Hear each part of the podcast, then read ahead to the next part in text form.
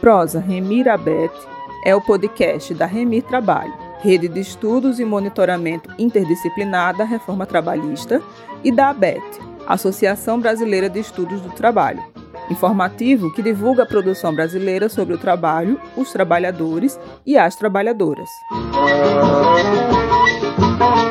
Continuando a agenda conjunta em homenagem às mulheres, neste mês de março em que temos o Dia Internacional da Mulher, a Remi e a Beth apresentam mais um episódio da série Conta Pra Gente. A partir de suas trajetórias, nossas pesquisadoras buscam trazer reflexões dos dados, análises e descobertas encontradas Desta vez, teremos Thais Lapa, professora do Departamento de Sociologia e Ciência Política da Universidade Federal de Santa Catarina e também coordenadora do Laboratório de Sociologia do Trabalho, Lastro. É doutora em Ciências Sociais pela Unicamp. Neste segundo episódio, é ela, Thais Lapa, quem conta pra gente. Nos últimos anos, eu venho realizando pesquisas sobre trabalho que leva em consideração a dimensão de gênero e vou destacar alguns dos resultados relevantes para nós refletirmos nesse 8 de março de 2021. Em primeiro lugar, as pesquisas que eu fiz no processo de pós-graduação vão ser destacadas, isso é, é, o que eu realizei no mestrado em sociologia, que eu fiz na USP, e no doutorado em ciências sociais, que eu realizei na Unicamp. Eu pesquisei em ambos é, desses processos a divisão sexual do trabalho na indústria metalúrgica. E especialmente no doutorado, que resu resultou na publicação do livro O Gênero do Trabalho Operário, eu pude concluir, em primeiro lugar, que as desigualdades sofridas pelas mulheres no trabalho vão além do debate sobre a sua inferioridade uh, salarial. Ou seja, embora esse problema exista, ele não é o único que merece a nossa atenção quando nós falamos de trabalho e relações de gênero. E na minha busca de evidenciar as condições de trabalho das mulheres que são operárias em fábricas, eu descobri que o caráter penoso e fatigante dos trabalhos feitos principalmente por mulheres não é reconhecido. Então, embora elas efetuem operações no seu cotidiano que são repetitivas, intensivas, em ciclos curtos e sem pausas suficientes, o trabalho delas tem uma representação social de leve ou mesmo de fácil, inclusive reproduzido por sindicalistas, não só pelo, pelo empresariado.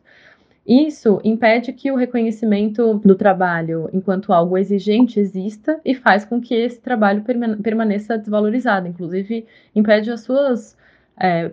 demandas por valorização, se ele é um trabalho considerado simples e muito fácil.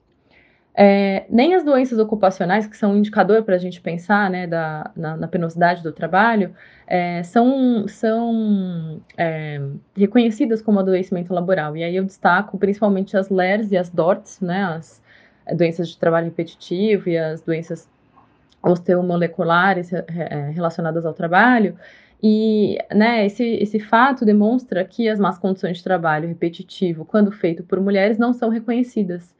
é, o que novamente dificulta o seu enfrentamento. E aí, na prática, o que a gente tem? As mulheres têm um trabalho que é, elas são atribuídas né, a realizar operações que são é, eminentemente penosas, mas que é, ficam na esfera da invisibilidade e as próprias mulheres são tratadas como descartáveis pelas empresas quando elas adoecem.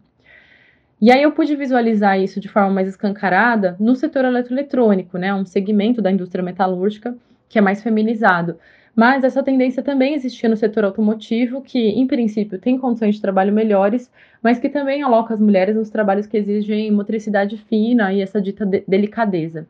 Então, é, no setor automotivo, essas mulheres ficam em chamadas ilhas de atividade, que são feminizadas dentro de um setor predominantemente masculino, com condições de trabalho é, parecidas com esse setor eletroeletrônico,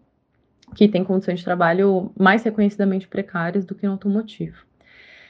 Bom, e aí o que a gente pode também refletir é que o debate da desigualdade salarial seria uma ponta do iceberg, porque essa desigualdade, segundo as minhas pesquisas, está fundamentado, é, essa desigualdade está fundamentada em uma profunda segregação ocupacional. É, que existe mesmo dentro dos próprios setores, do setor é, eletroeletrônico e do automotivo. Isso significa que as mulheres não só estão sobre-representadas nos trabalhos que exigem minúcia, que são que são repetitivos, mas que elas são impedidas por critérios que nem sempre são técnicos de ocupar postos de trabalho me melhor remunerados.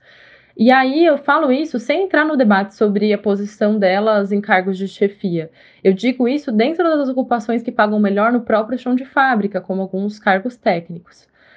Então, é, uma pista que eu acho importante de ficar para reflexão é a importância de direcionar esforços para identificar os lugares onde as mulheres estão no processo de trabalho e não somente no mercado, e quais são as suas condições de trabalho, não se restringindo ao debate sobre salários e a presença feminina em postos de chefia, porque é preciso enfrentar a penosidade do trabalho feminino no chão de fábrica e também nas bases de outras profissões, e as suas consequências, como os adoecimentos.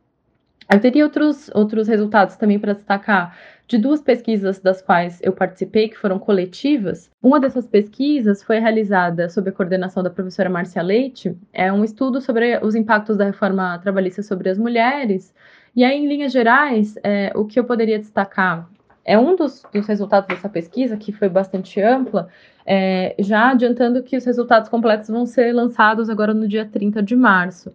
Mas é, a gente tem na, na, nessa,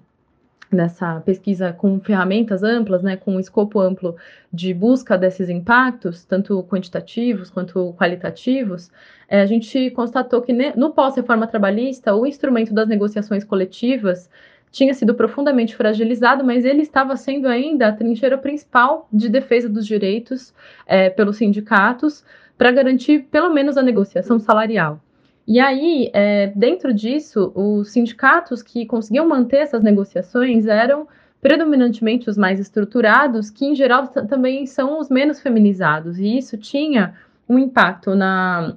na construção das chamadas cláusulas de gênero nas negociações coletivas. É, os, as cláusulas que ainda existiam eram cláusulas, né, as que resistiam, na verdade, eram cláusulas que permaneciam muito na esfera dos direitos às mães trabalhadoras, né? Ou seja, as mulheres trabalhadoras vistas é, nesse papel restrito de mães, que é algo importante, mas que é limitado no sentido de que pouco avança em relação a pautas sindicais de mulheres defendidas desde os anos 80, né? Então, é, a, a, ideia que a gente pôde né, constatar e o cenário que a gente pôde constatar é, é o de que no nosso cenário, né, no nosso contexto, é, em que direitos e proteções estão sendo eliminados para o conjunto da classe trabalhadora, é, é, profundamente desfavorável à defesa das pautas de gênero. É, então, a reforma não tira só esses direitos do conjunto, mas dificulta que se barganhe os direitos das mulheres trabalhadoras de forma mais é, acentuada. Bom, e um outro, um outro uma outra esfera de resultados de pesquisa que eu destacaria é, diz respeito a uma outra pesquisa que eu já, já realizei aqui, é, estando na Universidade Federal de Santa Catarina, sob a coordenação do professor Jacques Mick, que é uma pesquisa sobre informalidade, discriminação racial e de gênero no trabalho por conta própria,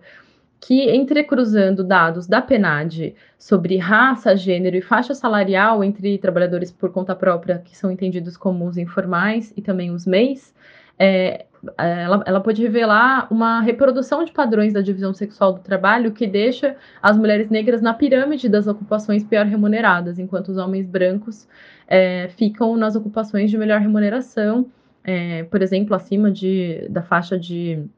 de quatro salários mínimos, que é uma coisa né, muito restrita né, entre os informais, mas são pessoas eminentemente é, brancas e homens que, que ocupam essas faixas. Bom, esses são alguns dos destaques que eu identifico nessas pesquisas, nas quais eu atuei recentemente, e que convidam a reflexão sobre a necessidade de encarar o debate de gênero como incontornável no processo de enfrentamento das desigualdades no trabalho e na defesa de direitos para a classe trabalhadora.